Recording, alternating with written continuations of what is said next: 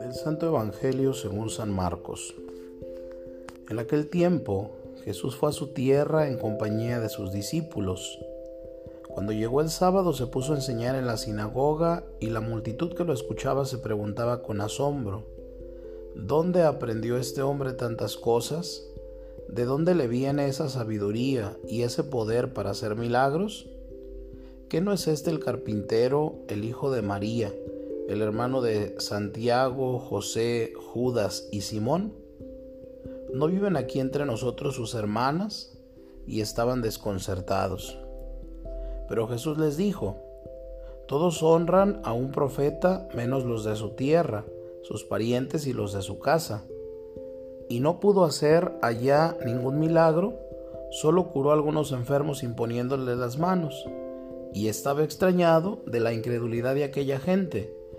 Luego se fue a enseñar en los pueblos vecinos. Palabra del Señor.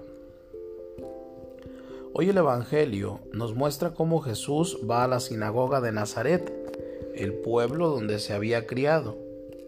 El sábado es el día dedicado al Señor y los judíos se reúnen para escuchar la palabra de Dios.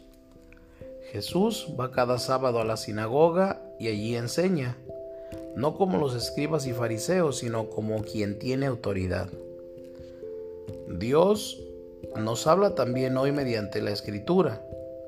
En la sinagoga se leen las escrituras y después uno de los entendidos se ocupa de comentarlas mostrando su sentido y el mensaje que Dios quiere transmitir a través de ellas.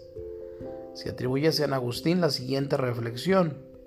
Así como en la oración nosotros hablamos con Dios, en la lectura de, es Dios quien nos habla. El hecho de que Jesús, Hijo de Dios, sea conocido entre sus conciudadanos por su trabajo, nos ofrece una perspectiva insospechada para nuestra vida ordinaria el trabajo profesional de cada uno de nosotros es medio de encuentro con Dios y por tanto realidad santificable y santificadora. Con palabras de San José María Escribá, vuestra vocación humana es parte y parte importante de vuestra vocación divina.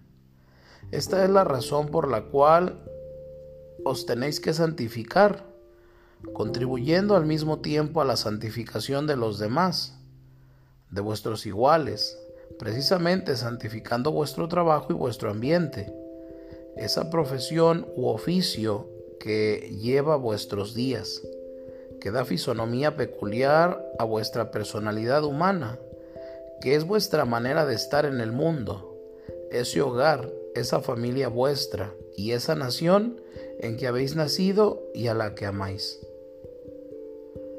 Acaba el pasaje del Evangelio diciendo que Jesús no podía hacer ahí milagros y se maravilló por su falta de fe.